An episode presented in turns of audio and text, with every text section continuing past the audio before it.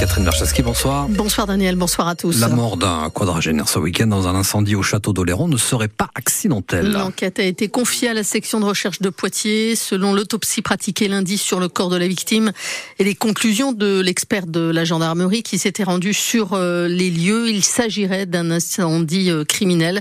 C'est ce qu'indique le journal Sud-Ouest. Le drame s'était joué dans la nuit de vendredi à samedi dernier, peu avant 4 heures. Les pompiers avaient été appelés pour un incendie dans un immeuble de deux étages comptant 12 appartements. La victime avait été retrouvée sans vie dans son appartement et trois personnes, dont un enfant de 10 ans, avaient été conduits à l'hôpital après avoir été intoxiqués par euh, les fumées. Retour en mer pour les fileyeurs du golfe de Gascogne cette nuit. Oui, ça concerne une cinquantaine de bateaux de pêche de Charente-Maritime qui sont restés bloqués à quai durant un mois après une décision du Conseil d'État. L'objectif protéger les populations de cétacés du golfe de Gascogne. Des dauphins pour l'essentiel de plus en plus nombreux ces dernières années à se prendre dans les filets de pêche une hécatombe estimée à 10 000 individus par an, rien que sur les côtes du golfe de Gascogne. On parle de 1830 cadavres échoués en 2023, selon un décompte de l'Institut Rochelet-Pélagis.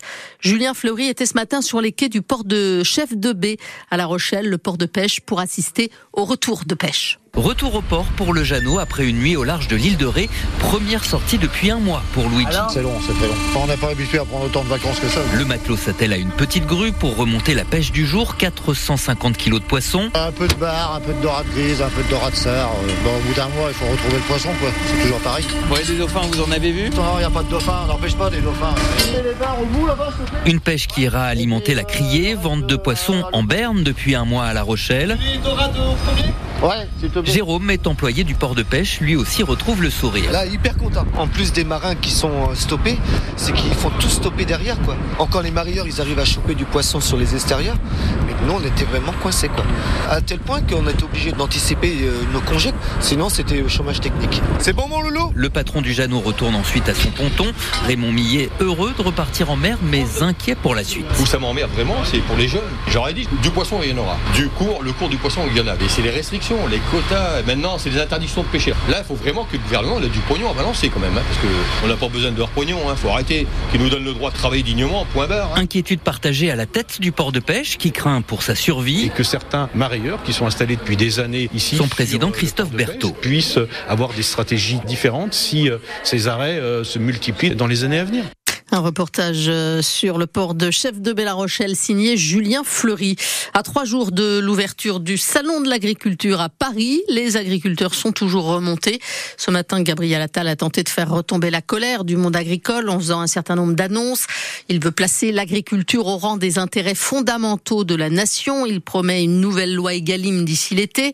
Pour mieux tenir compte des coûts de production des agriculteurs, il veut les associer aux négociations commerciales entre industriels et grandes surfaces se décident les prix de vente. Il va aussi faciliter la venue de saisonniers étrangers en exonérant de charges les patrons qui les emploient, mais ça reste insuffisant aux yeux des syndicats agricoles.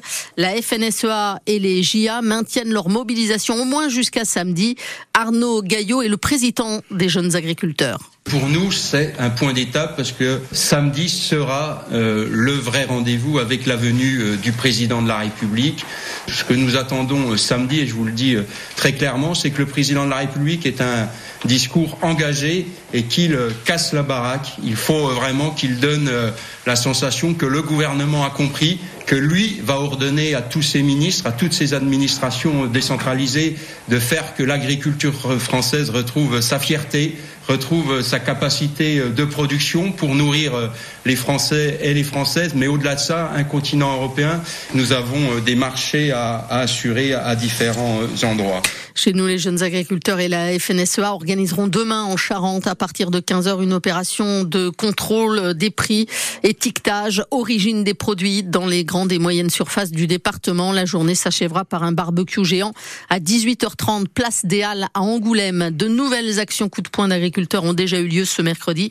Plusieurs dizaines d'agriculteurs bretons ont par exemple déversé avec leurs tracteurs en milieu de journée de la terre devant la préfecture d'Ille-et-Vilaine à Rennes.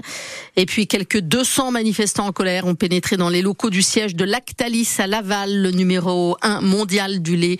Opération organisée à l'appel de la Confédération paysanne.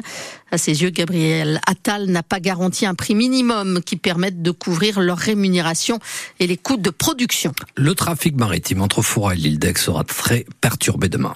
Oui, on y reviendra dans un petit instant. On va parler avant de la France qui est reconnaissante aux résistants étrangers. Les Manouchians entrent ce soir au Panthéon. La cérémonie est prévue à partir de 18h30 en présence du président de la République, des représentants de la communauté arménienne et du Parti communiste. Cérémonie à vivre en direct vidéo sur francebleu.fr dès 18h15.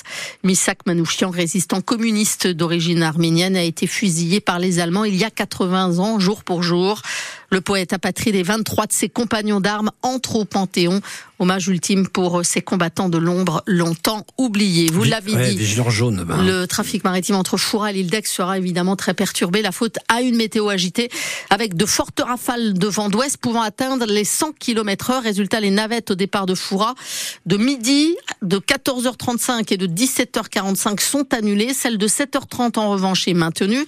Dans l'autre sens, au départ de l'île d'Aix, la navette de 7h partira bien, mais annulation de celle de 11h30, 14h et 17h. Le départ d'Aix à 18h15 et le départ de Foura à 18h45 reste incertain. Le département est pour l'instant en vigilance jaune demain, mais le niveau d'alerte hein, pourrait être revu à la hausse, notamment pour les crues.